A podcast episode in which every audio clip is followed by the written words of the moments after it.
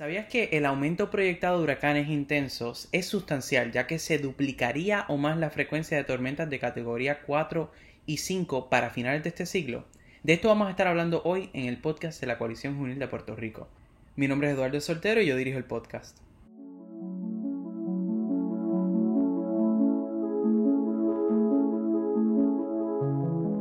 Hola y bienvenidos a otro episodio del podcast de la Coalición Juvenil de Puerto Rico. Ya estamos en el séptimo episodio y en este episodio vamos a estar discutiendo la temporada de huracanes y los eventos atmosféricos que nos han azotado bastante fuerte en Puerto Rico. Y esta temporada proyecta ser una bien bien activa que debemos estar bien pendientes y bien educados sobre estos temas para poder enfrentarlas de una manera correcta y poder responder asertivamente. Y para eso vamos a estar hablando con nuestros panelistas jóvenes miembros de la coalición juvenil de Puerto Rico. Y empezamos con Maya Torres que nos va a estar hablando sobre cómo los ciudadanos nos debemos preparar para estos eventos. Hola Maya ¿cómo estás? Me estoy bien, gracias Eduardo. Pues lo que yo voy a estar compartiendo hoy con ustedes es cómo se pueden preparar para tomar acción antes, durante y más o menos después de un evento atmosférico. Muchas gracias. Bien importante tener presente que los eventos atmosféricos son, son algo que antes de que empiece a ocurrir ya uno tiene que estar preparándose porque luego eh, el resultado este, va a ser bien, en, en algunos casos hasta catastrófico y necesitamos estar bien preparados. Por eso mismo es que vamos a estar hablando de ese tema. Y Ana Aguilar nos va a estar explicando sobre la temporada de huracanes y cómo, cómo se ve esta temporada, específicamente esta que está tan activa. ¿Cómo estás Ana hoy en tu primer episodio? Hola Eduardo, me encuentro súper bien, estoy súper emocionada de participar en el podcast y como ya dijiste voy a estar hablando de los eventos atmosféricos que van a estar pasando esta temporada y posiblemente cuán fuertes van a estar y este, estadísticas relacionadas a la misma. Muchas gracias y ahora vamos a pasar a Gabriel Reyes que nos va a estar hablando un poco sobre qué está haciendo la ONU en relación al cambio climático, ya que está directamente relacionada a todas estas actividades atmosféricas que tanto afectan a diversos países como Puerto Rico. Saludos a Eduardo, a Ana y a Maya. Es un gusto para mí estar aquí otra vez y voy a estar hablando un poco sobre cómo las Naciones Unidas está trabajando para unir a los países en que cambien los sistemas que tienen, ya sea de producción de energía, eh, cómo eh, crean política pública a favor del medio ambiente eh, y cómo todos esos cambios nosotros como ciudadanos tenemos que pedírselos a nuestros gobiernos, ¿verdad? Porque de ello depende gran parte de nuestro futuro en la Tierra. Muchas gracias por estar con nosotros en otro episodio. Y es bien importante tener presente que los gobiernos tienen un impacto en la temperatura de los océanos que puede llevar a que se creen hasta más eh, eventos atmosféricos que impacten a millones de ciudadanos que a medida deben estar preparados, pero muchas veces el gobierno no puede ofrecerle todas las ayudas que necesitan. Y de eso yo voy a estar hablando de cierta manera y es que yo les voy a dar una actualización sobre el panorama en manejo de emergencia eh, ahora mismo. Y también les voy a estar explicando sobre una crisis que recientemente eh, se reveló que es la crisis de la administración de suministro y de los refugios, que es bien importante eh, que todos esos sistemas estén bien hechos y bien establecidos para que cuando un evento atmosférico se esté aproximando podamos tener las medidas de seguridad necesarias para poder enfrentarlo. Y vamos a empezar con Ana Aguilar que nos va a estar hablando sobre la temporada de huracanes. Ana, cuéntanos. Bueno, pues la temporada de huracanes este año va a ser uno fuera de lo común y muy fuerte, predicen científicos. Usualmente en una temporada normal tienen aproximadamente 12 tormentas que se nombran, hay un máximo de 6 huracanes, 3 siendo mayores, pero usualmente no hay más que eso. Sin embargo, de acuerdo con el reporte del 6 de agosto de la Administración Nacional de Océano y Atmósfera de los Estados Unidos, en esta temporada va a haber el doble y por eso es que va a ser una muy fuerte. Predicen que van a haber unas 19 a 25 tormentas, de las cuales 7 a 11 tienen la posibilidad de ser huracanes y 3 a 6 serán huracanes mayores. Estas estadísticas tienen un 85% de probabilidad, probabilidad a que se hagan realidad por los siguientes factores. Ya han habido nueve tormentas nombradas este año y solamente es agosto y eso es muchísimo. Los mares en el Caribe y el Atlántico se encuentran más calientes que lo normal, y esto ayuda a la formación de los huracanes porque la interacción entre las aguas cálidas y los vientos cálidos es lo que empieza la formación de una tormenta. Los vientos que vienen de África, como los de los monzones, también aumentan la probabilidad de tormentas en el Caribe, de acuerdo a teorías de científicos como el patrón de los vientos usualmente van hacia el Atlántico desde estos lugares. Y este aumento de viento caliente con el agua caliente, pues ayuda que se forme la, la tormenta, como ya mencionado. También el fenómeno de la niña que causa frío en las aguas del Pacífico causa un aumento de lluvia y viento en Brasil y partes de África, que se pueden desarrollar hacia los monzones de su temporada, lo cual establece un efecto indirecto entre la niña y el aumento de la temporada de huracanes por lo explicado anteriormente. Se predice que la niña se desarrollará en los futuros meses, lo cual explica por qué esta temporada va a ser una más fuerte también. Y este aumento de viento caliente con el agua caliente, pues ayuda que se forme la, la tormenta, como ya mencionado. También el fenómeno de la niña que causa frío en las aguas del Pacífico causa un aumento de lluvia y viento en Brasil y partes de África, que se pueden desarrollar hacia los monzones de su temporada, lo cual establece un efecto indirecto entre la niña y el aumento de la temporada de huracanes por lo explicado anteriormente.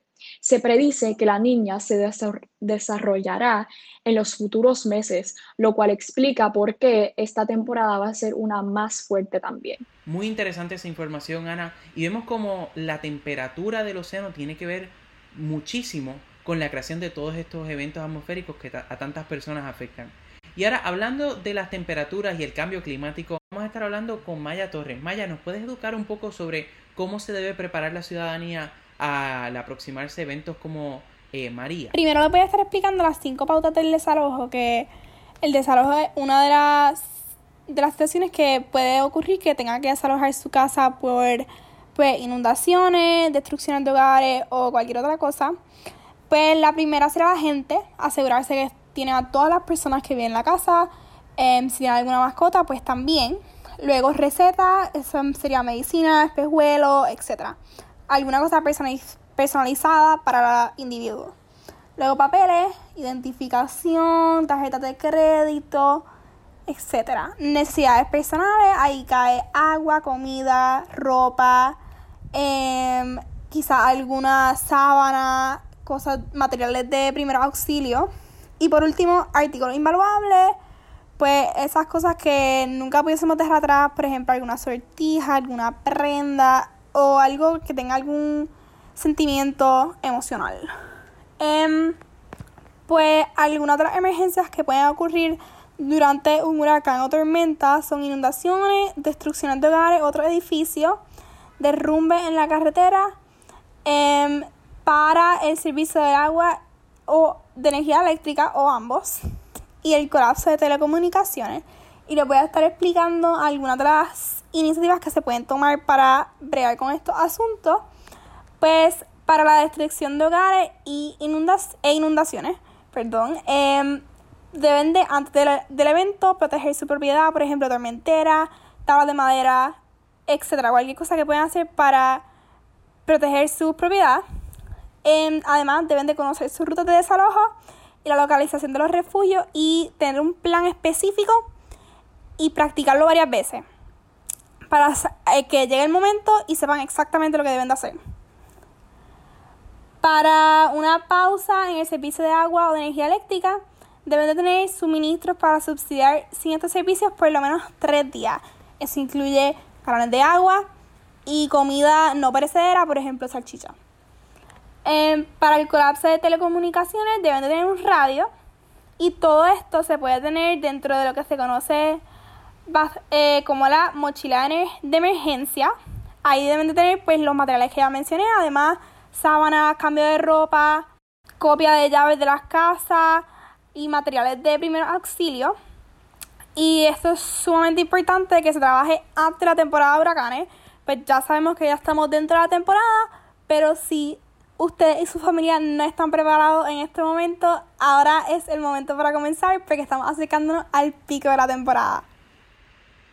Muchas gracias Maya por toda esa información. Desde que empieza la temporada y ya ha comenzado la temporada para Puerto Rico, así que si todavía no tienen su mochila de emergencia, por favor busquen eh, los componentes de esa mochila para que estén bien preparados para esta temporada y después cuando ya llegue o se aproxime algún evento atmosférico ya estén preparados. Y ahora yo les voy a estar hablando un poco sobre cuál es la situación actual con manejo de emergencias y cuáles son los problemas que ellos enfrentan en estos momentos. Primero hay que entender qué es manejo de emergencias. El manejo de emergencias es un departamento debajo de la sombrilla que es seguridad pública en el gobierno de Puerto Rico.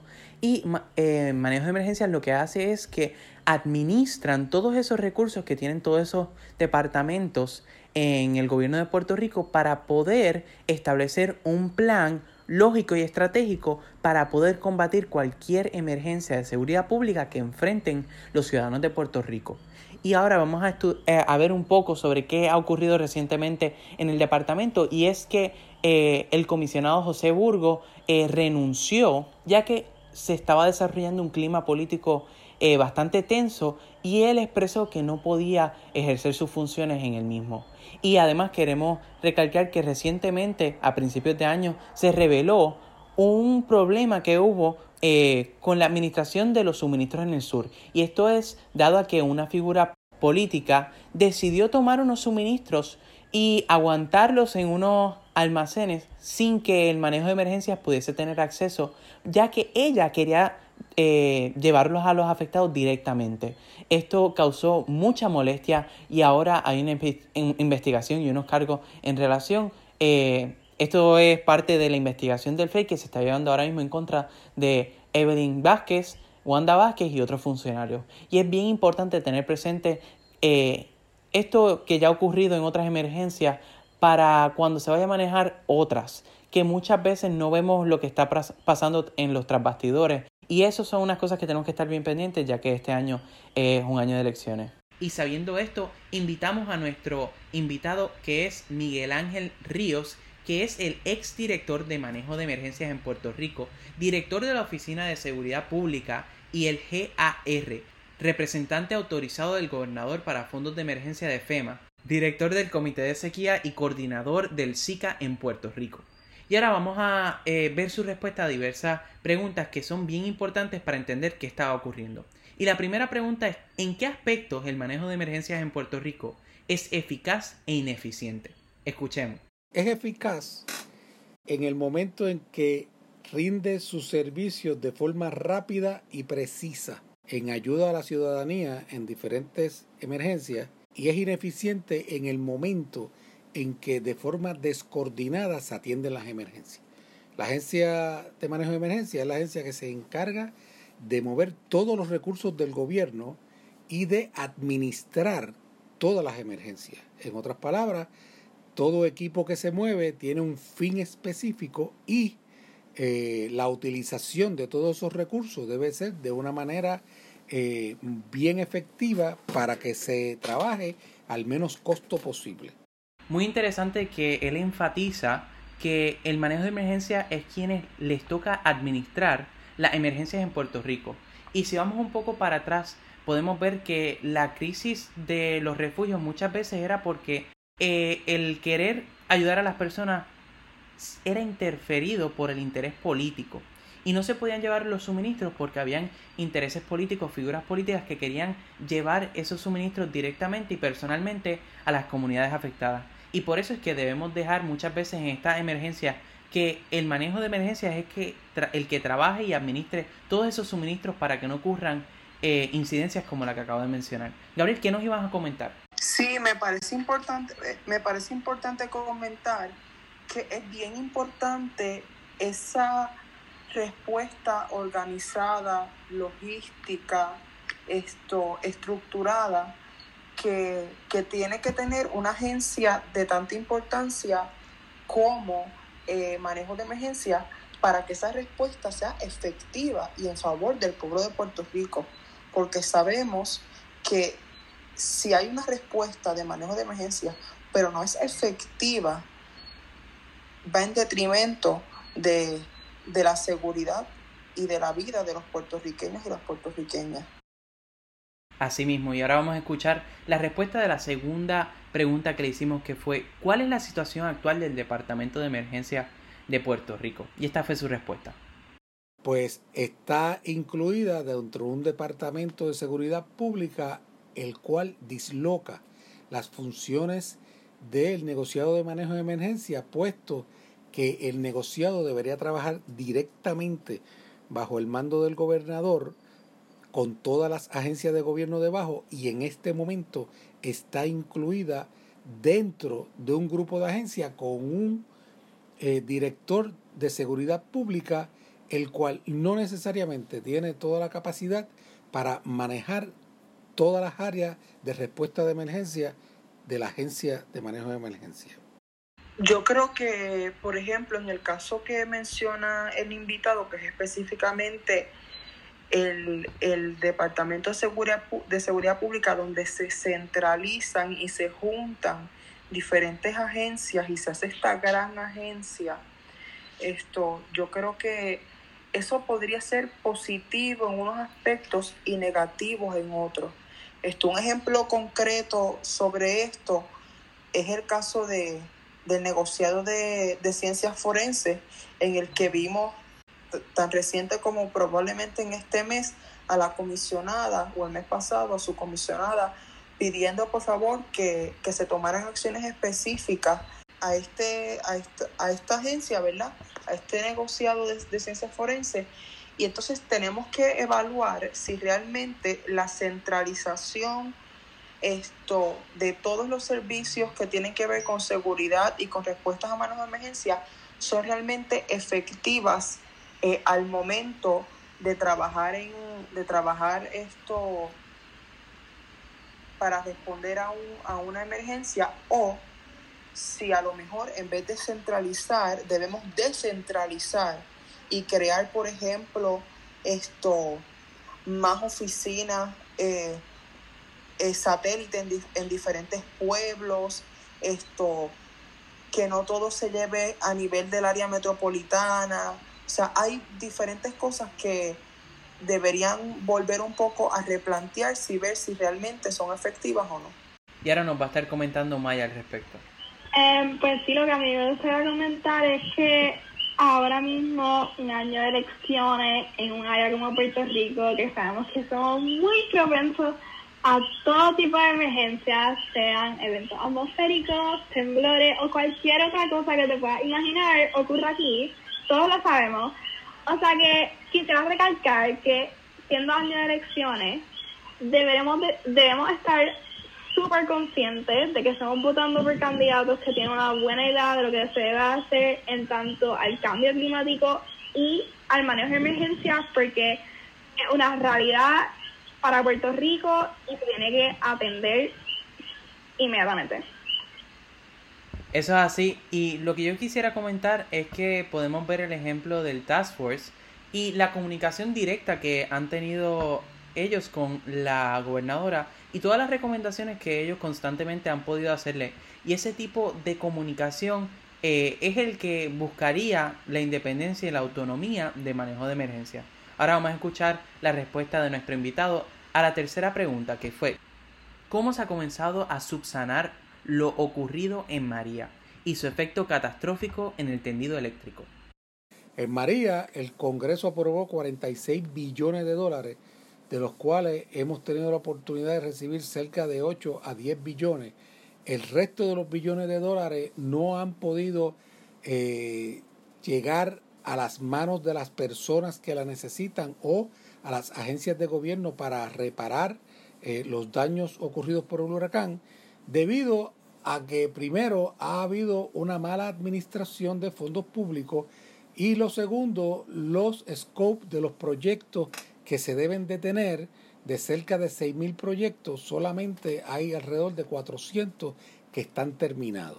En otras palabras, el tipo de proyecto que se va a hacer, de la forma que se va a hacer, cuál es el costo de ese proyecto, deben ser aprobados por FEMA y FEMA entonces eh, da la autorización para que se muevan los fondos para el pueblo de Puerto Rico a través del GAR, que es el representante autorizado del gobernador, para entonces manejar las diferentes agencias y municipios y proveerle los fondos para las reparaciones de el huracán. El efecto catastrófico que ha tenido el tendido eléctrico, ¿cuál es? Que al día de hoy vivimos con un sinnúmero de, de cambios de voltaje, de interrupciones eh, programadas para salvaguardar eh, las plantas que producen energía y hay unos 9 mil billones de dólares que han sido destinados para sustituir toda la red eléctrica de Puerto Rico,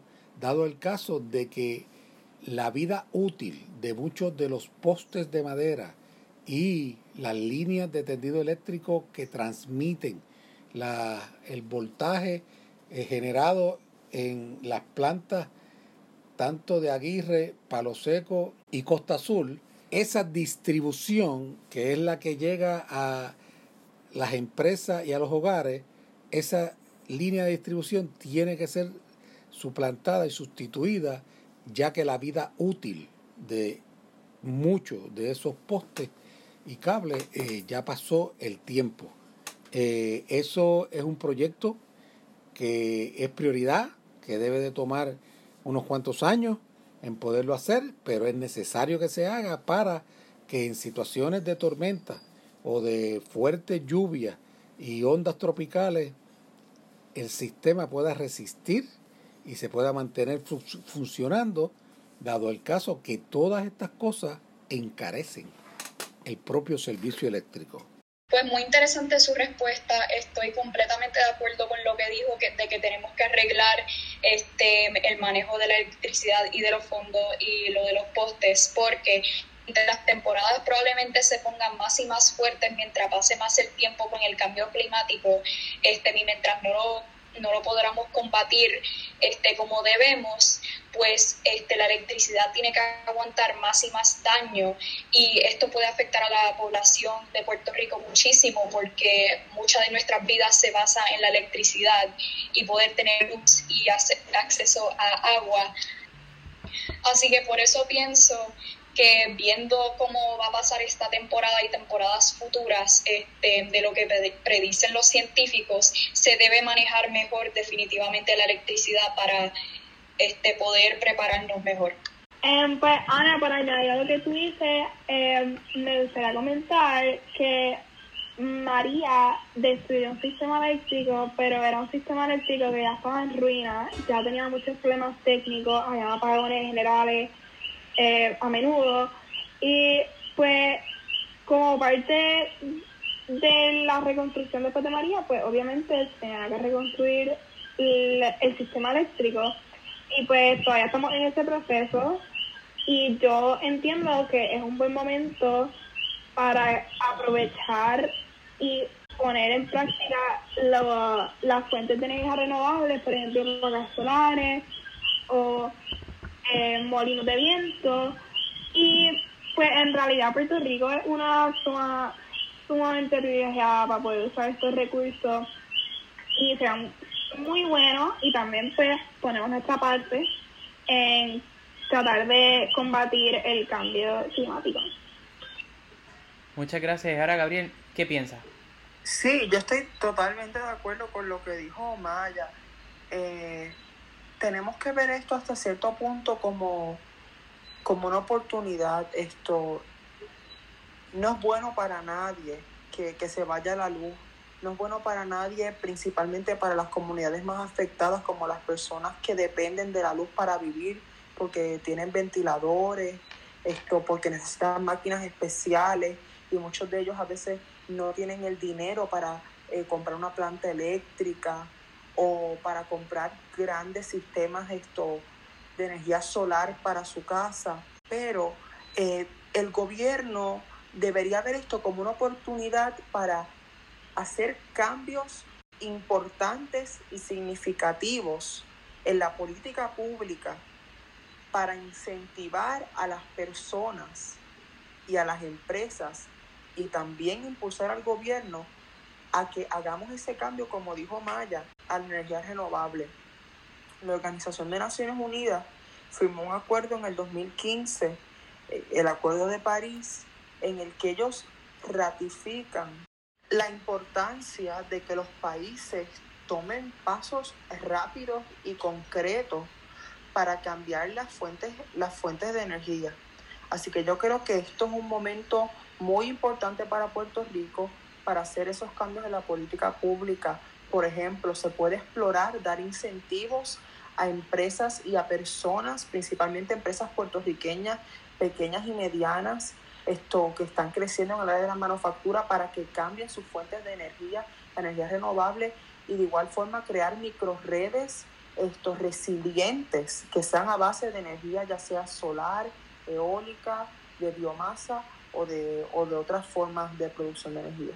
Y algo bien importante que ya recalcó Maya en la última reacción a las contestaciones de nuestro invitado es que debemos estar muy, muy, muy pendientes de la manera que nuestros candidatos a la gobernación quieren trabajar estos asuntos dentro de la Autoridad de Energía eh, Eléctrica. Y lo que queremos ver es ideas como las de Eduardo Batia, que expresó que él quería reestructurar el sistema y en muchos de los debates él explicaba diferentes maneras con las cooperativas eléctricas, que es una idea que se está usando a través del mundo para poder eh, ayudar al tendido eléctrico y específicamente a la administración de, esa autoridad.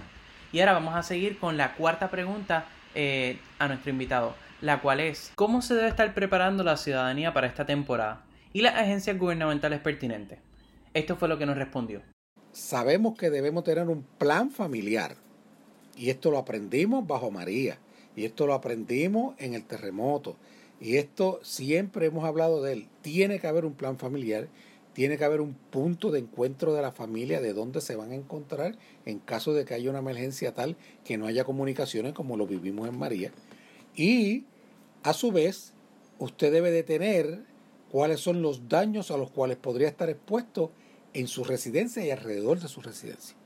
Para que entonces en los momentos que se le solicite de ser necesario usted moverse a un refugio, a una casa de un familiar, para estar más seguro.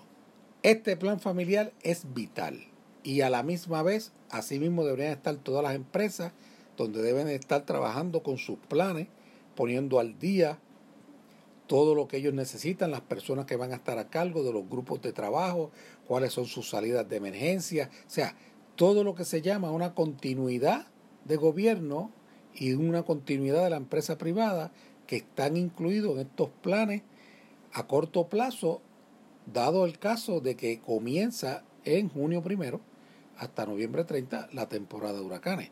Y debemos de estar preparados no cuando viene la tormenta o el huracán, sino desde el principio de junio tener todo nuestro plan con la comida y a la misma vez trabajar con los medicamentos, los papeles importantes que se tienen, todo lo que corresponde a la mochila de emergencia cómo se debe de estar las agencias gubernamentales preparando. Las agencias gubernamentales de principio de año entran en diferentes procesos, tanto de adiestramiento con sus coordinadores, que van a estar en el Centro de Operaciones de Emergencia, como a su vez en sus planes de emergencia, los cuales los actualizan.